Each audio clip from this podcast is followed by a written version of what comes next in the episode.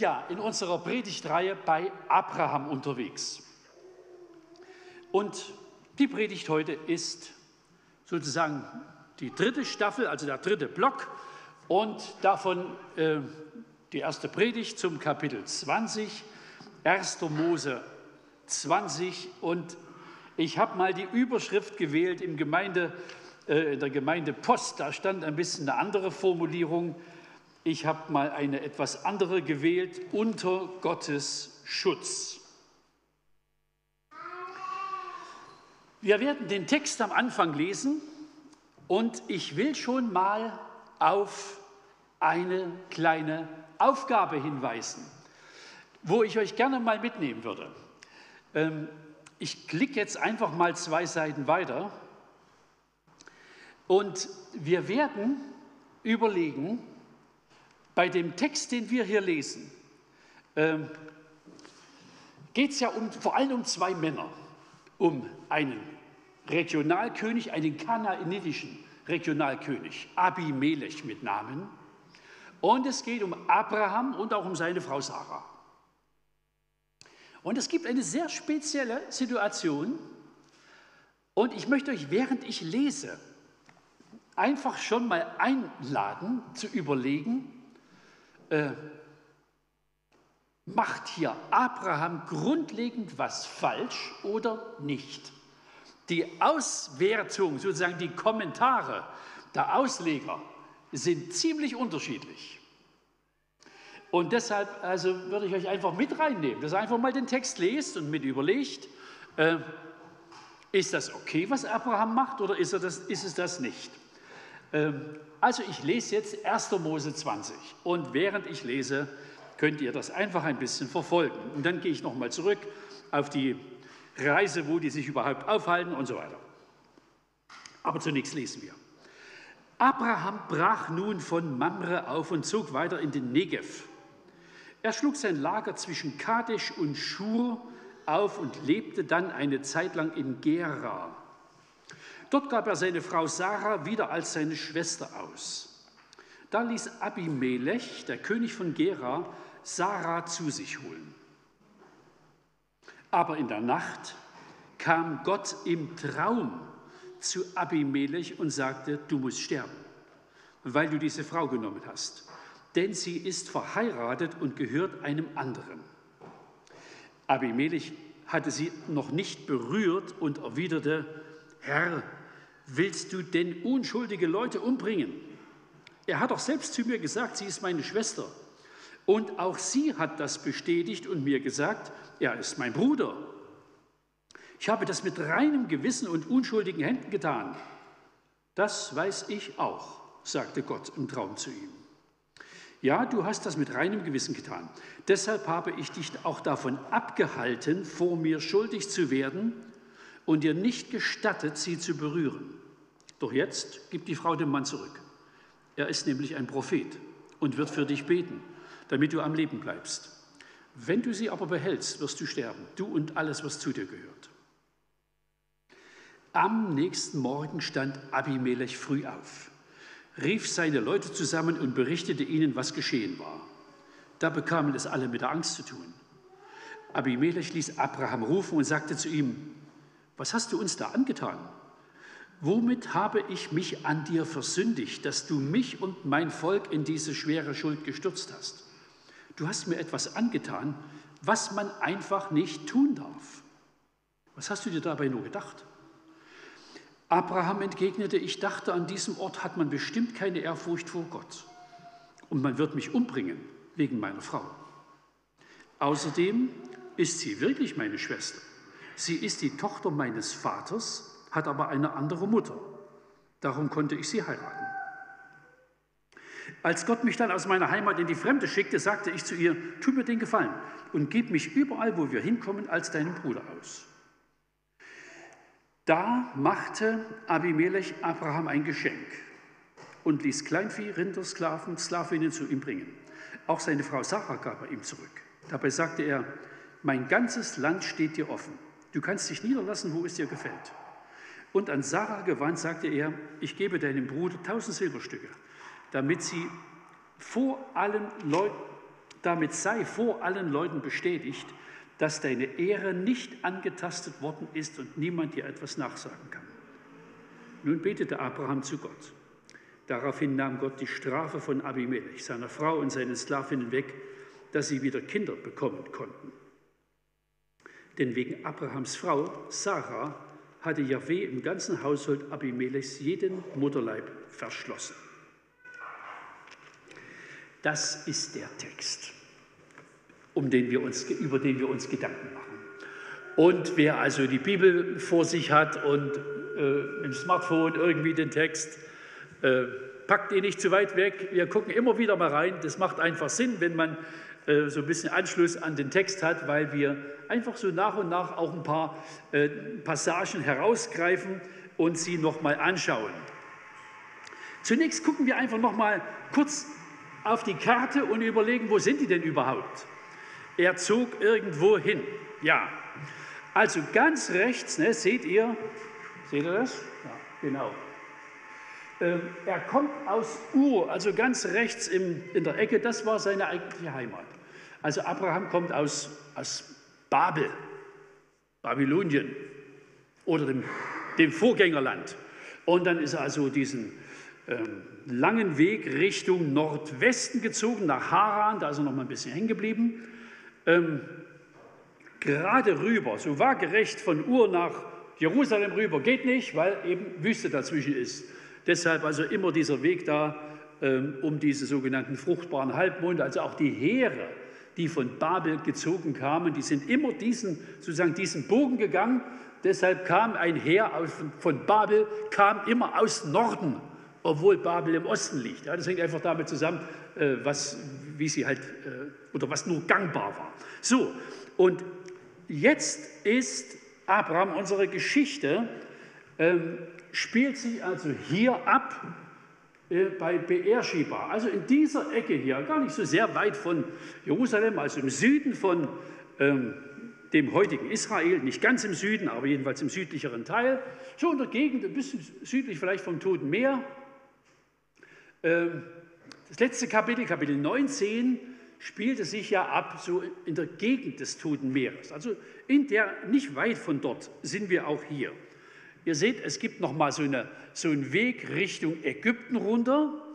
Da war Abraham 20 Jahre vorher äh, schon mal gewesen. Und dort gab es irgendwie in bestimmten Teilen eine etwas parallele Situation. Äh, dort ist Abraham, hat also er auch seine Frau als Schwester ausgegeben, wie sie es wahrscheinlich immer gemacht haben auf ihrer ganzen Reise.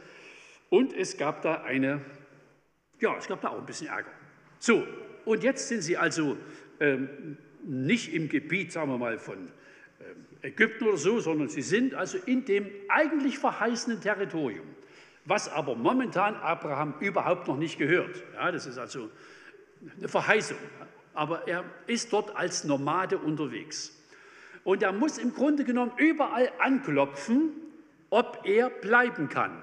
Wir haben das ja vor einiger Zeit schon mal gesehen. Ziemlich großes, großer Hausstand, 200 Leute mindestens oder noch ein paar mehr sogar wahrscheinlich und eine Menge Vieh. Und das, also wenn ich mir das vorstelle, so ein Mann würde hier durch Kirchberg ziehen, der müsste auch viele Leute fragen, ob er da mit seinem Tross ähm, ähm, irgendwie bleiben kann.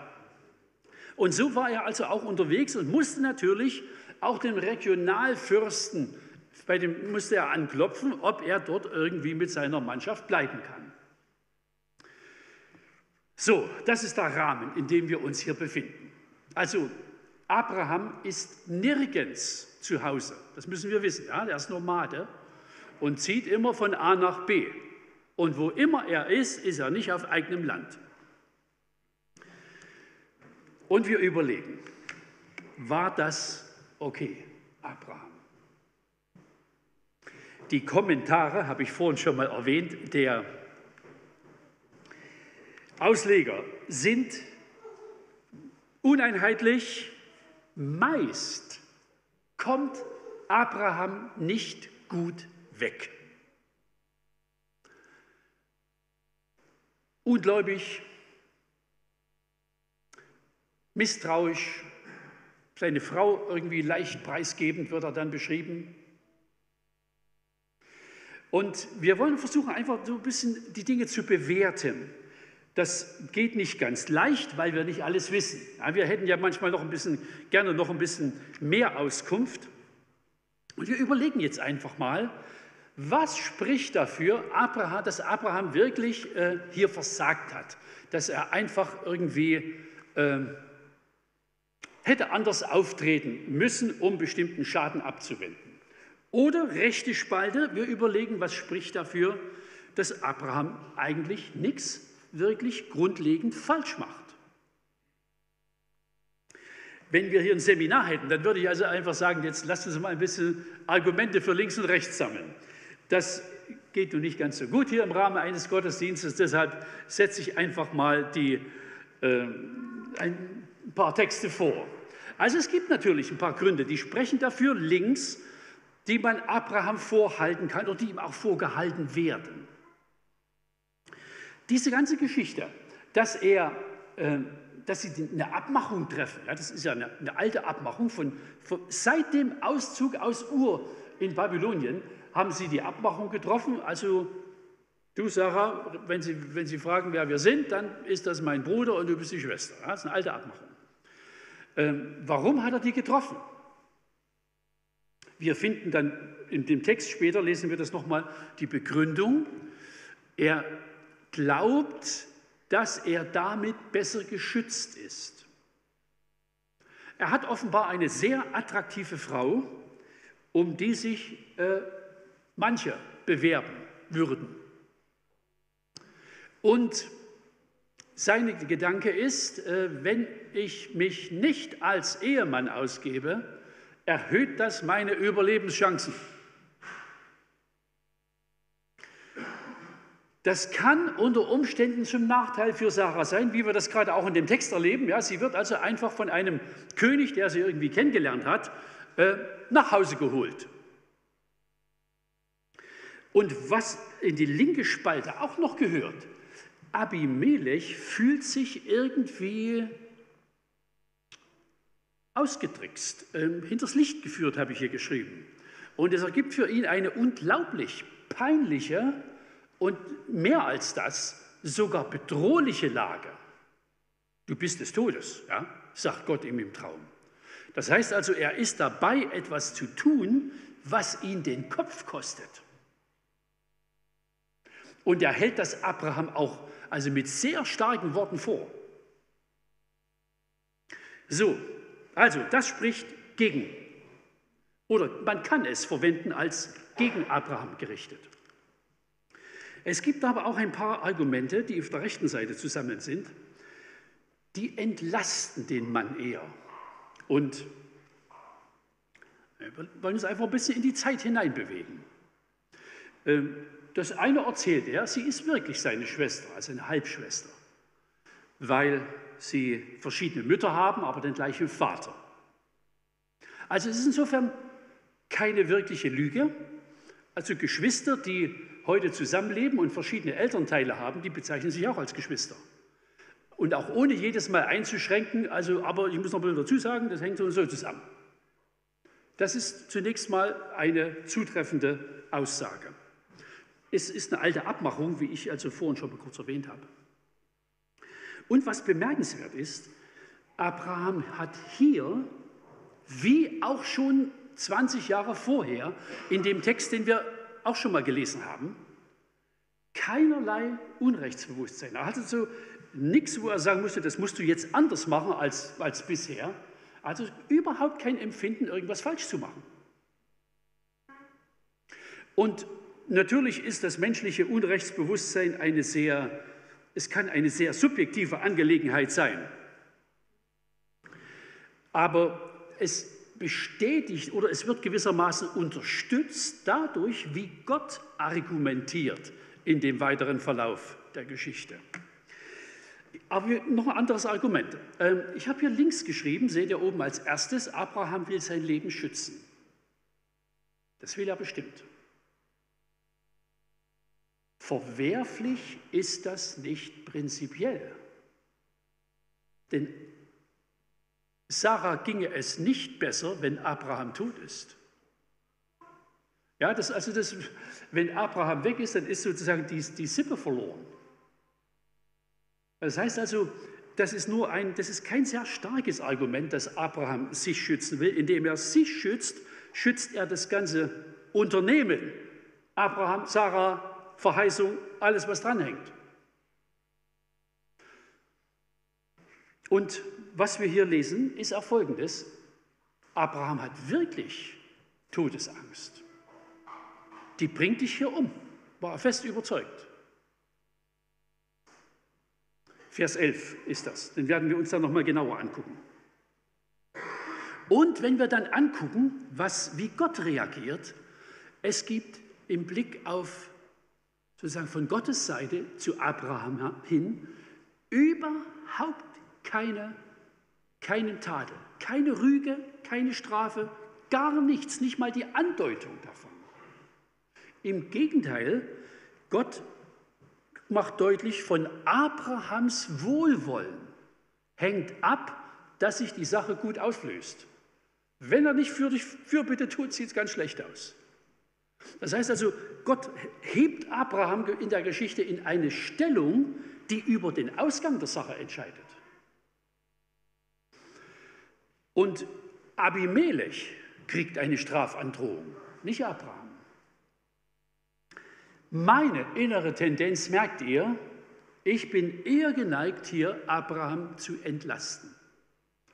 Das sind keine komfortablen Umstände und es gibt manchmal welche, das kennen wir auch. Ähm, ich kann das heute nicht ausführlich äh, erörtern, weil ich auf die Uhr gucken muss. Aber es gibt einfach Umstände, in denen man das eine Richtige tut, schafft man an anderen Stellen neue Probleme. So ist das Leben einfach manchmal. Es lässt sich nicht alles elegant lösen. Also ihr habt meine Tendenz, ja, ich habe es, äh, oder ich will es mal so sagen, ich scheue mich, ein Urteil über Abraham zu sprechen, wenn der Text dafür keinerlei Anlass gibt. Und er gibt keinen. Jedenfalls alle Aussagen, die der Text liefert, verurteilen nicht Abraham. Also deshalb war das okay. Ich bin eher geneigt zu sagen, ja, ich mag Abraham keinen Vorwurf machen in der Sache. Warum handelt, zweiter Punkt, warum handelt Abraham so? Und wir müssen jetzt noch mal einen Vers anschauen. Ihr lieben Zuschauer, Hörer, ich hätte große Lust, wirklich nur über diesen Vers zu reden, weil er ungeheuer interessant ist. Also es gibt dann das Gespräch, ich komme beim nächsten Punkt nochmal so ein bisschen auf die Vorgeschichte zurück, aber wir gucken den Vers mal an. Nämlich, es wird ja, Abraham wird gefragt, warum hast du das überhaupt gemacht? Und dann gibt er eine äußerst interessante Antwort, weil in dieser Antwort eine Art Programm für die Ethik eines Menschen oder eines Volkes liegt. Den Text habe ich sogar mal rangeschrieben, weil das nur ein Vers ist. Ich dachte, an diesem Ort hat man bestimmt keine Ehrfurcht vor Gott. Und man wird mich umbringen wegen meiner Frau. Also Abraham kommt in eine Region Kanaans. Es ist ein Kanaaniterkönig, Abimelech. Ähm, und er überlegt, was glauben denn die Leute? Und seine Vermutung ist, die glauben nichts. Die sind gottlos. Und wenn sie gottlos sind, dann musst du dich warm anziehen. Er hat also eine feste Überzeugung, es gibt einen Zusammenhang zwischen dem, was ein Mensch glaubt, also wie er, wie er Gott gegenübersteht, Gottes Furcht, Ehrfurcht vor Gott ist seine Formulierung, und dem, wie es in einem Volk zwischen den Menschen zugeht. Das ist eine hochinteressante Beobachtung und sie ist wahr wie nur irgendetwas.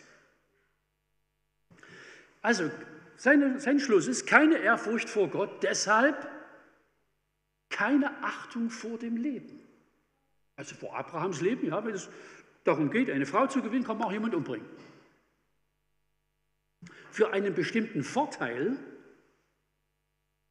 kann man schon mal ein Leben riskieren. Das ist gottlose Ethik. Und auch, das ist ihm auch bewusst, wenn es Leute sind, die keine Ehrfurcht vor Gott haben, hat auch die Ehe keinen hohen Stellenwert.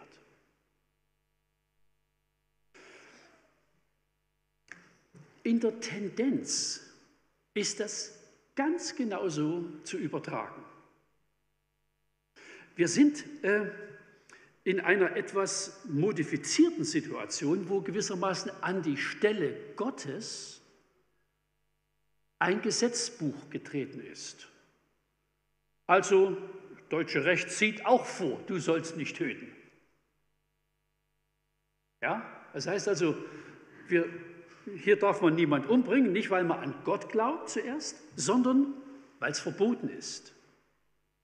Das heißt also, das, was die Ehrfurcht vor Gott gebietet, findet sich teilweise auch in, dem Gesetz, in den gesetzlichen Grundlagen eines Landes wieder. Und es ist nur gut, wenn es so ist. Damals, zu der Zeit Abrahams, gab es überhaupt kein Gesetz. Es gab im Grunde genommen nur eins, was sozusagen im Kopf geschrieben ist. Das machen wir oder das machen wir nicht. Und dann geht es um die Frage, aus welchem Grund tun wir denn das nicht? Ähm, aber diese, sozusagen dieses Denken, ja, dass sozusagen das Handeln abhängig ist von dem, was Menschen glauben, ist unverkennbar. So, in Deutschland ist es so, das Leben ist geschützt, prinzipiell. Aber nicht überall. Wenn wir an das ganze Thema Abtreibung denken, ja, da ist die Formulierung rechtswidrig, aber straffrei. Versteht ihr? Äh, deshalb, ich würde einfach lange über sowas nachdenken, weil das hochinteressant ist. Paulus, also in der Zeit, in der der Apostel Paulus lebte, gab es natürlich auch ein Rechtssystem und auch ein durchaus vernünftiges, jedenfalls in vielerlei Hinsicht. Aber mindestens zweimal argumentiert er und sagt, ihr lieben Leute, bestimmte Dinge tun wir oder tun sie nicht, und zwar nicht zuerst der Strafe wegen, also nicht mit, indem wir aufs Gesetzbuch und die denkbaren Folgen schielen, sondern weil wir auf Gott schauen, der bestimmte Dinge für richtig und für falsch hält. Also er sagt das mal Römer 13, ja, wo es um den Staat geht, ähm, da, da, argumentiert Paulus so und sagt, wir, wir nehmen den Staat ernst und zwar nicht nur der Strafe wegen, weil wir äh, Ärger kriegen, wenn wir dem Bürgermeister sein Fenster voll sprayen, sondern weil wir wissen, jede Regierung ist von Gott eingesetzt und wir nehmen sie deswegen ernst. Er verlagert es sozusagen und sagt, guck nicht zuerst aufs Gesetzbuch, sondern die erste Instanz ist Gott und nicht der Staat. Weil sozusagen das, was ein Staat ordnet oder verbietet, von dem Schritt für Schritt immer ein bisschen mehr abweichen kann, was vor Gott richtig ist. So, das ist die Situation, in der wir leben. Die war damals so noch nicht. Es gab kein Gesetzbuch, auf das man sich berufen konnte und Abraham ging davon aus, das sind Spitzbuben hier. Hier muss man sich vorsehen. Er täuscht sich, er täuscht sich enorm in der Einschätzung der Leute. Und insofern treffen wir hier auf eine hochinteressante Lage von zwei Männern, die beide eine ziemlich hohe Ethik haben, die beide vor Gott sind, die beide eine Vorstellung haben, was ein gutes und ein schlechtes Gewissen ist.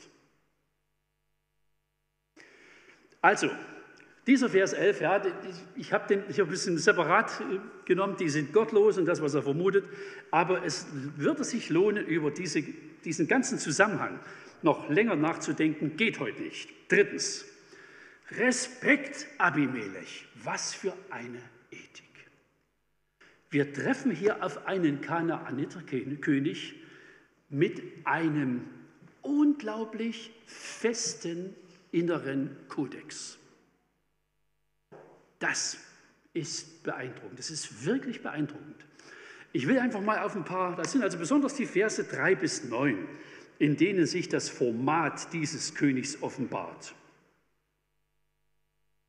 Also, um nochmal Deutsch zu reden, ähm, das ist natürlich hier ähm, hebräischer Text und entsprechend also auch mit Euphemismen sozusagen beladen. Er hat sie noch nicht berührt, das heißt, sie hatten noch keinen Sex. Er wollte sie als Frau haben, aber aus irgendwelchen Gründen hat Gott es verwehrt, steht hier.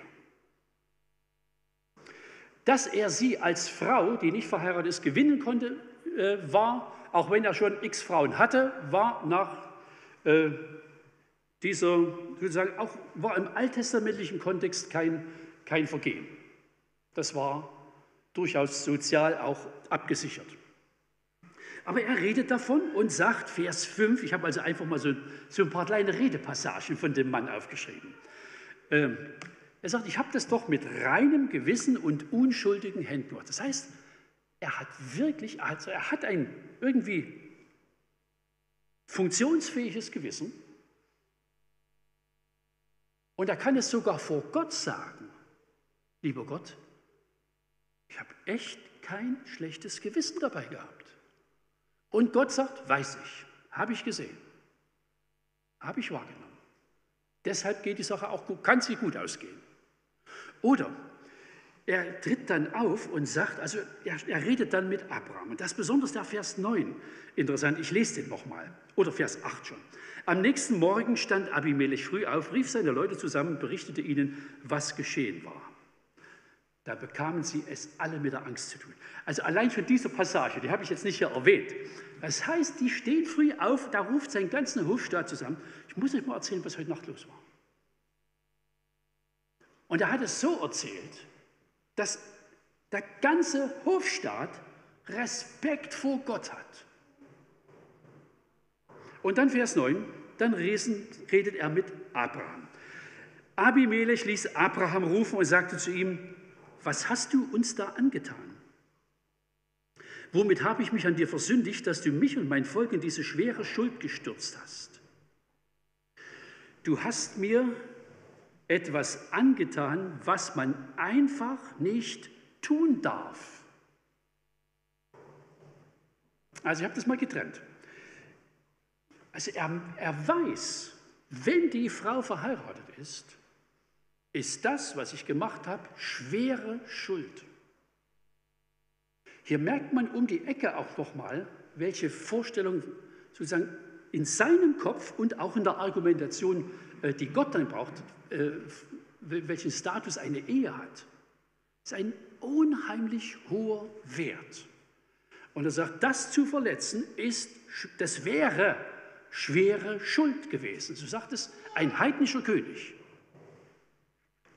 Und er wirft ihm vor, das darf man nicht tun. So steht nicht genau da, was er damit meint. Ich vermute, dass er Abraham vorwirft, sagt, ihr habt den Eindruck erweckt, als sei die Frau frei zu haben. Wenn sie verheiratet ist, dann muss das sonnenklar erkennbar sein. Das darf man nicht tun. Es gibt viele Kulturen, in denen sind verheiratete Frauen, also schon auf 20 Meter Entfernung äh, von Unverheirateten zu, zu unterscheiden. Einfach durch, durch Kleidung, durch eine Kopfbedeckung, durch irgendwas. Das ist also sehr unterschiedlich, durch einen Ring meinetwegen oder was anderes. Aber es ist markiert. Diese Frau geht niemand was an. Und Abimelech wirft ihm vor, das hast du nicht getan. Und er sagt, das darf man doch nicht machen. Damit provoziert man doch Schuld. Und ich muss sagen, als ich angefangen habe, über, diesen, über diese Äußerungen nachzudenken, äh, dann sage ich, was ist das für eine Ethik, die ein, die ein heidnischer König hat? Übrigens zu einer Zeit, da gab es noch kein alttestamentliches Gesetz, da gab es noch gar nichts. Ja, und er hat völlig klar Bescheid gewusst, was richtig und falsch ist. Das heißt, es gibt auch so etwas wie eine völlig zeitlose Ethik, die Gott in das Gewissen von Menschen gelegt hat.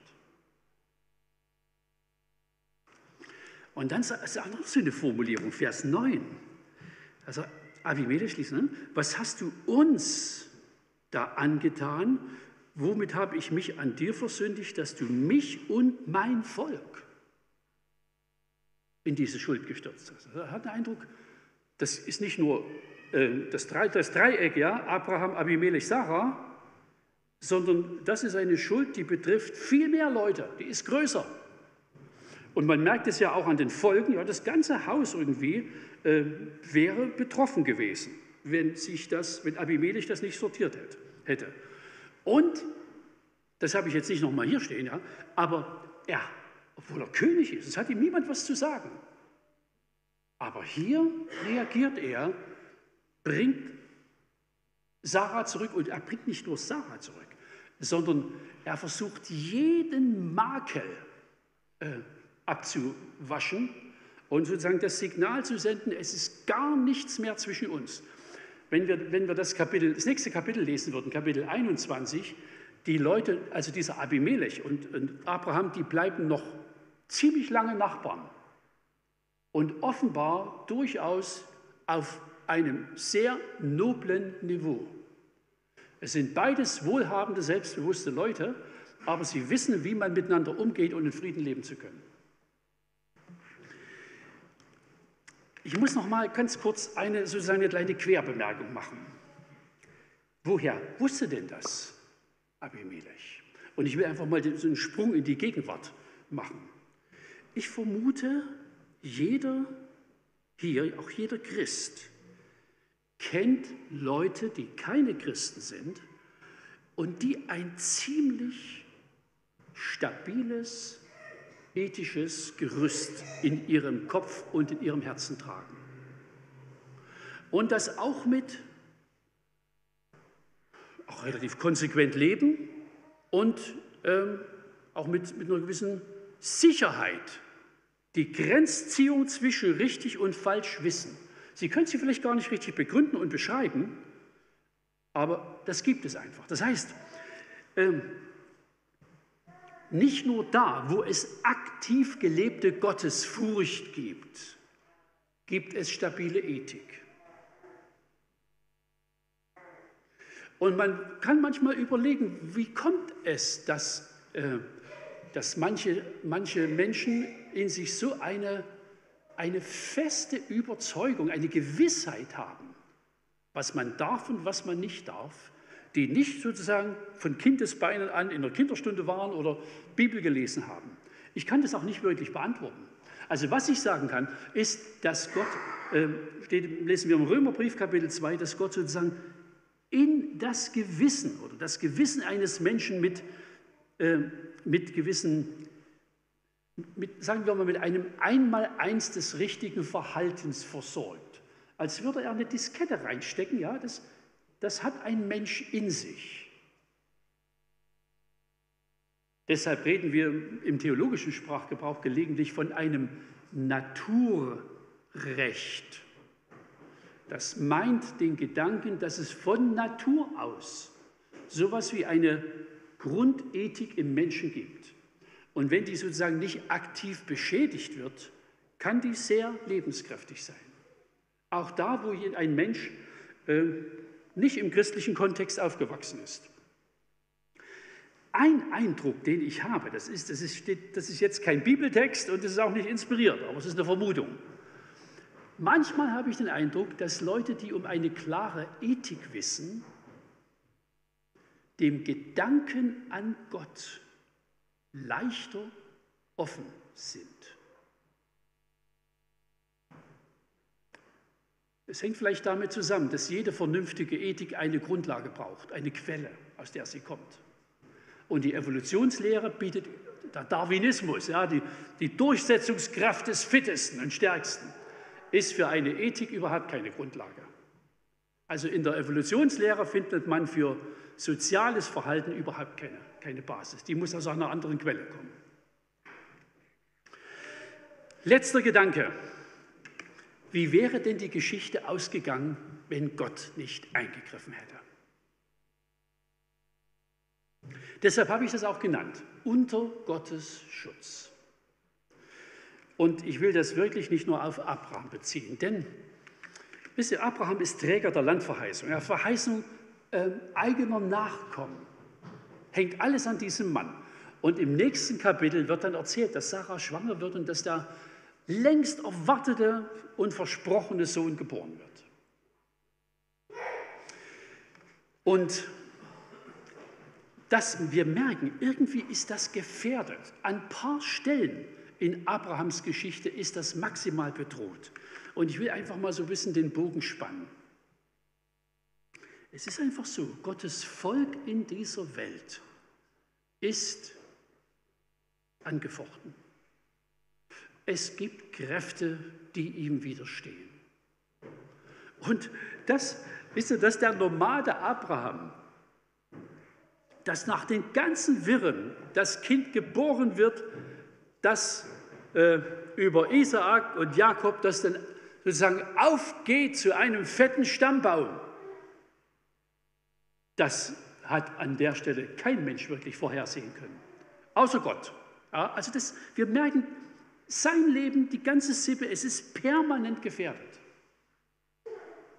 Diese Welt, ich habe geschrieben, hier, du bist Reich Gottes mitten im Reich dieser Welt. So wie Abraham, der Verheißungsträger, mitten in Kanaan, irgendwie eigentlich doch ein Fremdkörper ist, aber in Abimelech durchaus einen Verbündeten im Geist gefunden hat.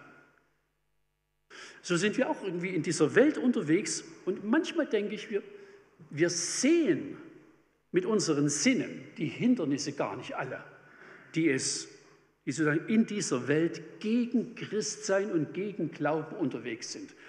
Denn wir sind, jeder, jeder individuell ist auch ein Verheißungsträger, dass Gott eine angefangene Geschichte zum Ziel bringen will.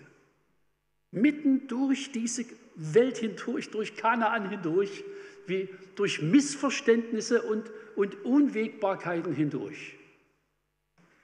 Und ich will meine Rede schließen einfach nochmal mit zwei anderen Bibeltexten aus dem Neuen Testament. Also ihr merkt, ich kann natürlich jetzt nicht über alle Passagen dieses schönen Kapitels reden, aber ich will einfach sozusagen nochmal die, das Prinzip herausfiltern, das wir in diesem Text beobachten können, nämlich Gott bringt seinen Mann und die Geschichte, die er vorhat mit Abraham und Sarah, die bringt er zum Ziel. Und ich lese mal zwei Texte. Auf der einen Seite aus dem Römerbrief. Ähm, Kapitel 8, Vers 30. Paulus schreibt, alle, die Gott erwählt hat, die hat er auch berufen. Und die er berufen hat, die hat er auch für gerecht erklärt. Und die er für gerecht erklärt hat, denen hatte er auch Anteil an seiner Herrlichkeit gegeben. Wer mit Jesus unterwegs ist, ist zu einem angefochtenen, aber sicheren Ziel unterwegs. Nicht, weil wir so fit wären, sondern weil es einen gibt, der darüber wacht. Ja, der Abimelech und die Umstände kennt, der Abraham mit seinen Sorgen kennt und seinen Ängsten und alle Dinge so sortieren kann, dass am Ende die beiden auch ein Kind und Nachkommen und Enkel und so weiter bekommen. Gott bringt es zum Ziel. Der andere Text ist Epheser 6, weil wir merken, also Gott, Gott schützt, was kein Freibrief ist, dumm und gedankenlos dahin zu leben. Ähm, der gleiche Apostel, ja, der also so einen Text geschrieben hat wie, wie den Römertext, den ich gerade las, der hat auch Epheser 6 geschrieben und dann lesen wir Vers 13. Greift darum zu den Waffen Gottes, damit ihr standhalten könnt, wenn der böse Tag kommt. Und dann, wenn ihr alles erledigt habt, immer noch steht. Also die, der Appell, manche Dinge kannst du nicht tun.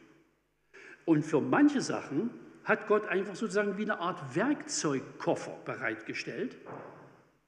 Den musst du nutzen. um den Kopf über Wasser zu behalten. Und dazu gehört Gemeinschaft. Ja, könnt ihr lesen, steht in den Versen davor. Und Gebet, Gottes Wort, manches andere noch. Das ist der Werkzeugkoffer, der sozusagen den Glauben sichert, soweit es in unseren Händen liegt.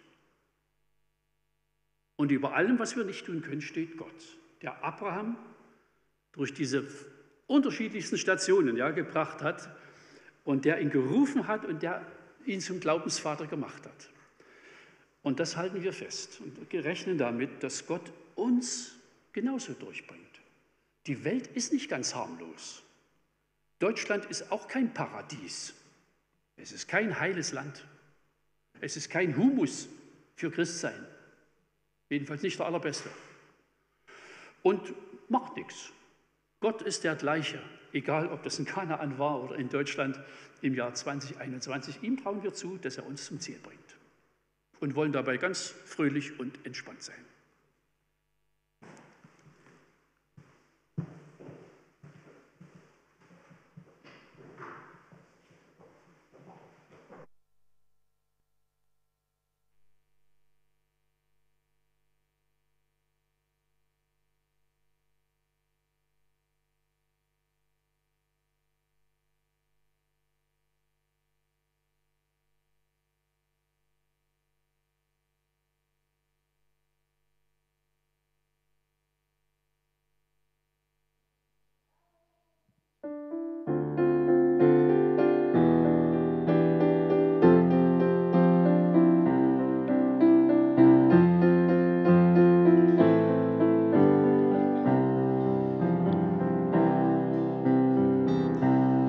Wo ich auch stehe, du warst schon da.